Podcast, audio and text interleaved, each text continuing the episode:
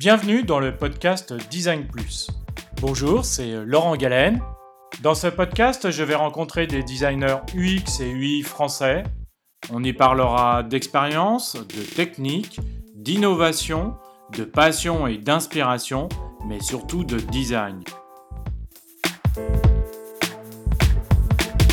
Salut, j'espère que vous allez bien. La version que vous allez écouter est la version courte de l'interview de Romain Magri. Son interview entière d'une durée totale de 1h04 est aujourd'hui disponible dans une version euh, premium. Écouter Design Plus en version euh, premium, c'est aussi soutenir le podcast. En devenant aujourd'hui une ou un abonné premium, vous me permettez de continuer à produire cette émission, à la développer et à vous proposer des épisodes inspirants. En vous abonnant à une offre euh, premium, vous avez un accès privilégié vous obtiendrez un flux RSS de podcasts privés pour un contenu unique que vous pourrez continuer à écouter sur votre plateforme d'écoute actuelle. En tant qu'abonné, vous pourrez écouter tous les épisodes quelques heures plus tôt que le public. Vous pourrez écouter tous les épisodes complets de tout le catalogue de Design Plus depuis 2019. Et bientôt, vous pourrez même devenir un membre exclusif de la communauté Design Plus. Et dans l'offre Super Premium, vous avez encore plus de privilèges. Finalement, suivre les épisodes de Design Plus en tant qu'abonné premium vous vous aider à devenir une ou un meilleur designer. Alors faut-il vraiment s'abonner? Oui, absolument, car j'ai encore plein d'autres idées à vous proposer dans les prochains mois et ces nouveautés seront uniquement accessibles aux abonnés. Pour vous abonner maintenant ou en savoir plus et écouter la totalité de cette interview, rendez-vous dans la description de cet épisode pour cliquer sur le lien Premium. Maintenant, je vous laisse écouter une partie de l'interview avec Romain et je vous souhaite une très bonne écoute. Bonjour à tous, c'est euh, Laurent Galen et bienvenue dans ce euh, premier et nouveau euh, podcast où nous allons, je vais accueillir et recevoir des designers du, de la French Touch à travers la France. Aujourd'hui, j'ai le plaisir d'accueillir Romain Magri, qui est product designer. Bonjour. Bonjour Romain. Et, tu vas nous parler un petit peu. Déjà, tu vas te, présenter, s'il te plaît, nous dire euh, qui tu es, ce que tu as fait comme euh, formation, où est-ce que tu euh, travailles. Et ensuite, on va parler un petit peu du sujet. Alors, donc moi, je suis Romain Magri, je suis product designer aujourd'hui à DreamQuark. Alors, pour ce qui est de ma formation, donc j'ai fait une licence bachelor en infographie multimédia très très large. J'ai fait un peu de web, un peu de 3D, un peu de, de print. J'ai fait ça à Bordeaux. D'accord, très bien. Et après, euh, je suis monté à Paris pour faire un stage dans, en UX UI et euh, pour faire aussi une alternance du coup à l'école de multimédia en UX design. Et puis du coup, j'y suis resté. Donc aujourd'hui, je bosse à DreamQuark et euh, DreamQuark, donc on est une, une petite start-up qui vend un logiciel d'intelligence artificielle. Alors c'est un peu barbare, l'intelligence artificielle. Explique-nous un petit peu. Donc, euh, euh, derrière ce, ce, buzzword, en gros, euh, on fait un logiciel de prédiction de données pour les banques et les assurances. Donc, par exemple, les banques et les assurances qui vont vouloir prédire de la fraude ou recommander un nouveau produit, etc. Donc, on va faire de l'analyse, en gros, de, de, de data. D'accord, donc ça veut dire que vous travaillez aussi sur euh, de la sécurité, entre guillemets? La sécurité, on ne travaille pas sur la sécurité dans le sens où c'est pas dans, dans ce qu'on va, va, va vendre. Euh, mais bon, il y a toujours des problématiques de sécurité quand tu travailles avec des grosses banques type BNP ou quoi, ou, euh, ou des assurances, parce qu'ils sont hyper carrés et machin. Donc, on ne vend pas la sécurité, mais on, on, travaille beaucoup avec des gens qui travaillent dans la sécurité, du coup, pour pour, pour DreamQuark et, le produit. D'accord, merci. le produit s'appelle Brain et on utilise ce qu'on appelle du deep learning. Donc c'est une, technologie de, génération d'algorithmes. D'accord, j'en ai parlé sur, euh, sur ma chaîne YouTube euh, euh, récemment dans, dans, une vidéo que vous pourrez aller voir sur, sur ma chaîne. Alors aujourd'hui, avec Romain, nous allons parler d'un sujet qui est, qui est, intéressant, qui vous intéressera certainement puisque le sujet, c'est comment faire euh, sa place quand on est le seul designer dans une startup. Et donc, euh, Romain va nous expliquer un petit peu euh, comment il est arrivé dans cette, dans cette société, quelle a été sa démarche, qu'est-ce qu'il a amené, qu'est-ce qui a été le plus dur pour lui, quels ont été ses échecs et ses erreurs, et puis également, bien entendu, ses réussites. Et puis, voilà, on, on, va débattre un petit peu avec lui. Du coup, en fait, c'est déjà, c'est c'est pas simple. Juste que je reprenne mon historique. Oui, bien sûr, euh, absolument, tout à fait. Moi, j'ai fait, euh, j'ai pas, j'ai pas beaucoup d'expérience euh, sur mon, mon, tableau de chasse, si on peut dire. J'ai fait que deux boîtes, mais je suis resté longtemps dans les deux boîtes. Et à chaque fois, c'était un peu le même schéma. J'étais premier à arriver pour, pour le design, en tout cas, pour toute la partie design. Et bah, du coup, il fallait soit être confronté à une refonte, soit euh, partir euh, from scratch, genre euh, depuis, depuis, depuis le départ, quoi.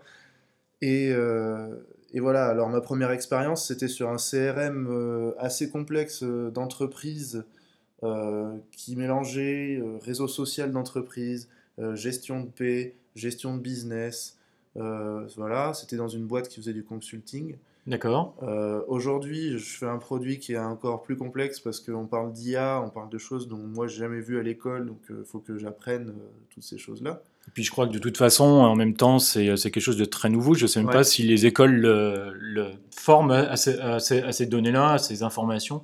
Je pense qu'aujourd'hui, c'est un peu comme l'UX design en France. On commence, ça commence tout juste à démarrer dans, dans les écoles et Excuse-moi, voilà. Non, non, Continue. Non, non, non, mais carrément. Bah, en fait, tu as, déjà des formations, mais qui, sont, qui vont être des formations de data science euh, pour des ingénieurs euh, qui sortent de grandes écoles ou quoi, comme on en a euh, chez nous. Mais enfin, dans le design, en tout cas, jamais on t'a dit, bah tiens, alors la data science, ça marche comme ça.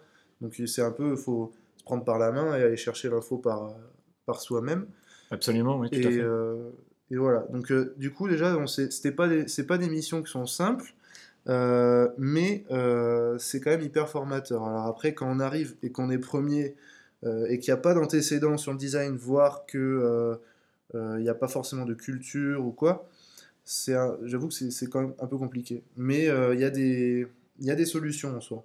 Genre par exemple, dans, mon, dans ma première expérience, j'ai beaucoup tâtonné. Je suis resté 4 ans. J'ai beaucoup tâtonné, donc j'ai beaucoup expérimenté. Et j'ai tiré des conclusions que j'ai utilisées dans cette expérience-là.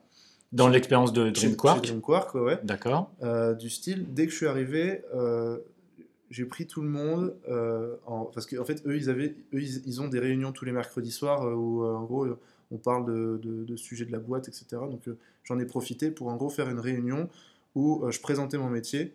c'est quoi l'UX, c'est quoi l'UI, comment ça marche, etc. Et euh, j'essayais de faire ça euh, de manière à faire comprendre que, euh, en gros, c'est le design, en tout cas comme je l'entends, c'est une démarche de travail collaboratif. Donc, on ne se connaît pas trop, mais on va être amené à bosser ensemble, que vous soyez commerciaux, data scientist ou peu importe. Et du coup, voilà. Du coup, pour eux, ça a été une vraie nouveauté, puisqu'ils ne connaissaient pas ce, ce métier, ni les, ni les démarches il est peut-être même les, outils qu'il y a autour, etc. Bah, la plupart, oui. Donc, euh, du coup, euh, s'introduire comme ça, je pense que c'est très important, euh, surtout voilà, pour, pour poser des bases. Après, bien sûr, bah, faut... c'est un travail presque quotidien hein, de, de enfin, d'évangéliser le, design, les méthodes UX. Absolument, je suis d'accord avec toi. Il faut, faut, faut, les faire rentrer dans les process. voilà. enfin, faut les... je dis pas je dis pas à grand coup de pied, mais euh, presque. non, non, non, non. Mais ce que je veux dire, c'est, enfin, faut faire comprendre qu'il y a des, il y a des méthodes que nous on connaît en tant que designer et que tout le monde connaît pas forcément et qui peuvent apporter des choses à l'entreprise. Et voilà, bah, du coup, on peut, euh, on peut optimiser les choses aussi euh, en tant que designer. Et ça, c'est, c'est pas forcément dans la dans l'esprit de tout le monde, en tout cas, voilà. Quand tu, quand, quand tu, parles, quand tu parles de modification au niveau de la, de la société, ça veut dire que, en fait, c'est au niveau même de la structure de la société, tu as apporté des, des modifications? Bah, En fait, moi, j'étais embauché pour, euh, par, euh, par mon CPO, donc euh, Chief Product Officer, qui, qui, qui était sensibilisé à ça. J'avais des, des gens, enfin, dans la team produit en général, qui étaient sensibilisés un peu au design. C'est les autres teams qui n'étaient pas forcément sensibilisés au design. Donc, euh, un, euh, comment dire Moi, j'avais, après, comme j'étais tout seul, j'avais une assez grosse marge de manœuvre pour euh, proposer un peu tout ce que je voulais. D'accord. Donc, proposer des nouvelles manières de s'organiser, proposer de l'agilité ou du Scrum ou du Kanban ou, ou proposer des, je sais pas moi, des, interviews et tout ça. Enfin, créer des personnages, tout ça, c'est des travaux qui ont été faciles à, faire, enfin faciles à, à mettre en place. D'accord. difficile à faire par contre, mais ça c'est un autre, sujet. Euh, mais globalement, du coup, en fait, le fait, tu vois, d'avoir une team produit qui, au sein de ton entreprise, euh, commence à, se former, enfin, à, utiliser des méthodes euh, de design, et que bah, tu vois que les autres voient que ça marche bien et du coup qui veulent essayer, bah, du coup, ça, comme ça, ça fait un effet de transmission de, de, la méthode qui, qui, marche plutôt bien, en tout cas dans mon cas. D'accord, super. Et puis voilà, après, c'est beaucoup de. Évangélisation, c'est un sale mot. Moi, je l'aime pas trop parce que ça, ça parle de religion, mais. Et lui, que c'est pas une religion. Mais. Euh, faut quand même le faire fréquemment, quoi. Faut quand même rappeler à l'ordre. Euh, enfin, rappeler à l'ordre dans le sens où. Euh, euh, bah, chacun, surtout en start-up et dans son, son, quotidien, on a tendance à oublier les choses, etc. Donc il faut juste dire voilà, euh, un designer, euh, c'est la méthode, c'est euh, ceci, c'est les utilisateurs, donc on a besoin de choses. Et... Et, quand de temps en temps, faut le rappeler. Quoi. Et quand tu dis de temps en temps, il faut, faut, le rappeler, ça veut dire que tu le rappelles comment Ou c'est lors de ces réunions hebdomadaires Ça se passe comment Que tu bah, es obligé de, de, faire des rappels Ou je sais pas, ou tu fais une réunion extraordinaire Je sais pas. Moi, je veux dire, dans un monde idéal, c'est. dans un monde idéal, tout ça, c'est très, très cadré, très codifié. Euh, dans la réalité, c'est euh, complètement diffus. On est, on est d'accord. Euh, genre, bah, c'est au quotidien, c'est les outils que tu mets en place en tant que designer, c'est bah, il faut aussi les, les évangéliser en soi, dire voilà, ça va vous apporter ci, ça va apporter ça. Et puis quand on te pose une question, répondre, pas hésiter aussi à répondre, mais ça existe déjà dans, dans, dans le design system ou ça existe déjà dans, dans telle maquette ou quoi. Que les gens en fait euh, deviennent, tu vois, que impliquer tout le monde, ça veut dire euh, donner du pouvoir à tout le monde, de mon sens. Oui. Donc, euh, donner du pouvoir, c'est en tant que designer, je donne des outils, vous les utilisez, c'est bien, ça vous donne du pouvoir sur le, les, décisions en termes de design, etc. Et ça, ça, vous facilitera la vie en tant que développeur, en tant que marketeur, etc. et du coup, impliquer tout le monde, en fait, ça, ça permet voilà, d'avoir un terreau, un, terreau euh, beaucoup plus euh, agréable pour proposer euh, des choses facilement et que ce soit admis. Puis il faut dire, en startup, si on a une chance, c'est qu'on est censé être pas nombreux, enfin en tout cas pour les startups qui débutent. Et enfin, moyen de monde, plus c'est facile de faire des nouvelles choses. Oui, tout à fait. De se remettre en question, en tout cas. Donc ça, ça aide aussi. D'accord. Ok. Euh, moi, j'avais des, euh, des, questions. Euh, donc, tu es arrivé dans cette, dans cette société il y a un an, je crois, c'est ça? Ouais, c'est un an et demi. Ouais. Un an et demi. Et comment tu as été déjà recruté et, et quel, a été ton, ton, ressenti quand, quand on t'a dit tu vas être, tu vas être tout seul dans, dans cette, dans cette startup, dans, tu vas être le seul designer mais par contre, euh, je, on, va, t'aider, etc. Et il y a des choses, il y a beaucoup de choses à faire. Euh, bah alors déjà, c'est bien parce qu'on m'a exactement dit ça. Donc bien, bien joué. Euh, ensuite, ben du coup, moi j'étais plutôt content parce que du coup, je me suis dit que, enfin en tout cas, quand j'ai rencontré la team Dreamquark, ce qui m'a vraiment plu, c'est que du coup, il y avait une ouverture d'esprit que je connaissais pas trop parce que c'est, je sais pas trop d'où ça vient en vrai, j'ai jamais su, mais une ouverture d'esprit qui, qui, est super intéressante. Et du coup, c'est quoi Excuse-moi, c'est quoi? C'est parce que c'est une équipe qui est, qui est, plutôt jeune ou euh, je sais pas Après, il y a des, y a des jeunes qui sont aussi fermés, mais euh, je peux faire des je peux faire des suppositions, mais je dirais que c'est c'est dans la nature. non, mais je sais pas, la moyenne d'âge. Alors si, alors si, il y a peut-être une raison. La moyenne d'âge est de 30 ans, mais ça, à mon avis, euh, enfin ça joue absolument pas. Mais par contre, euh, comme il y a beaucoup de gens qui viennent du milieu euh, académique, euh, il y avait des chercheurs quand je suis arrivé, etc. C'était un milieu très, très ouvert et très dans la, réflexion, etc. Et enfin, je trouvais ça vraiment intéressant dans le sens où les, les gars, ils ont, ils ont pas peur de réfléchir en soi. D'accord. Donc, donc c'est super, c'est super cool quand tu quand arrives, voilà, ils, ils sont curieux de savoir ce que tu veux faire, qui tu es, comment tu fonctionnes, euh, c'est quoi tes, tes, tes outils, tes méthodes et tout. Donc ça, c'est vraiment cool. Ah ouais, ça c'est vraiment, c'est vrai. Effectivement, c'est vraiment intéressant. Et ça, je Vas-y, connaissais ouais. pas, du coup. D'accord, ok. Et donc on était sur euh, comment tu as été euh, recruté et comment est-ce que tu avais déjà des a priori euh, lorsque tu es arrivé et qu'on t'a dit euh, tu vas être le seul designer, mais Ah par ouais, contre on va t'aider. Ouais, ouais, quand même, si, si, j'avais des... Enfin, ça, ça fait toujours peur, quoi, de se dire, Ah, je vais être le premier, comment ça va se passer, euh, est-ce que je vais bien faire les choses? Euh, Il y a toujours ce, ce petit, euh, ce petit syndrome, là, le fameux, le fameux syndrome de l'imposteur, là, euh, qui, qui revient, qui se dit, euh, bah, tu vas être tout seul, euh, tu vas pas forcément avoir de référentiel, euh, est-ce que tu seras capable de gérer tout ça, quoi? Donc oui, ça fait peur. Euh, après, ça fait peur, mais je regrette pas en soi. Euh, ça fait, ça, ça fait peur d'être tout seul, ça fait peur d'être confronté à soi-même au final, Hmm. mais euh, je regrette pas du tout parce que ça, ça, ça, ça te fait apprendre beaucoup de choses sur toi-même, qu'est-ce que tu as envie, de quoi tu as besoin, euh, qui tu es en tant que designer et tout ça. Quoi. Donc, euh, Donc c'est, euh, finalement c'est c'est très formateur. c'est hyper formateur, ouais, ouais. C'est hyper formateur. Et moi, par exemple, bah, ça m'a permis de me découvrir, en tout cas. Et ça me permet, hein, d'ailleurs, parce que je parle au passé, mais euh, j'y suis encore. hein. Euh, euh, ouais, ouais, non, ça m'a, ça me permet de, de, de me découvrir. Euh, genre, comment j'aime travailler, c'est-à-dire le fait d'être tout seul, ça te force en tant que designer à aller vers les autres, euh, à chercher toujours le feedback des autres, même s'ils sont pas forcément designers, bah, c'est pas grave, ils ont toujours un truc intéressant à dire.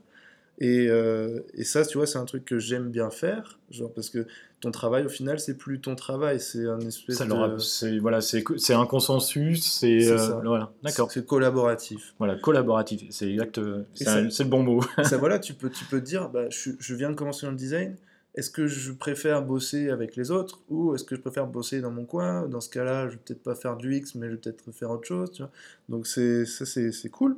Euh, un deuxième point, c'est l'autonomie.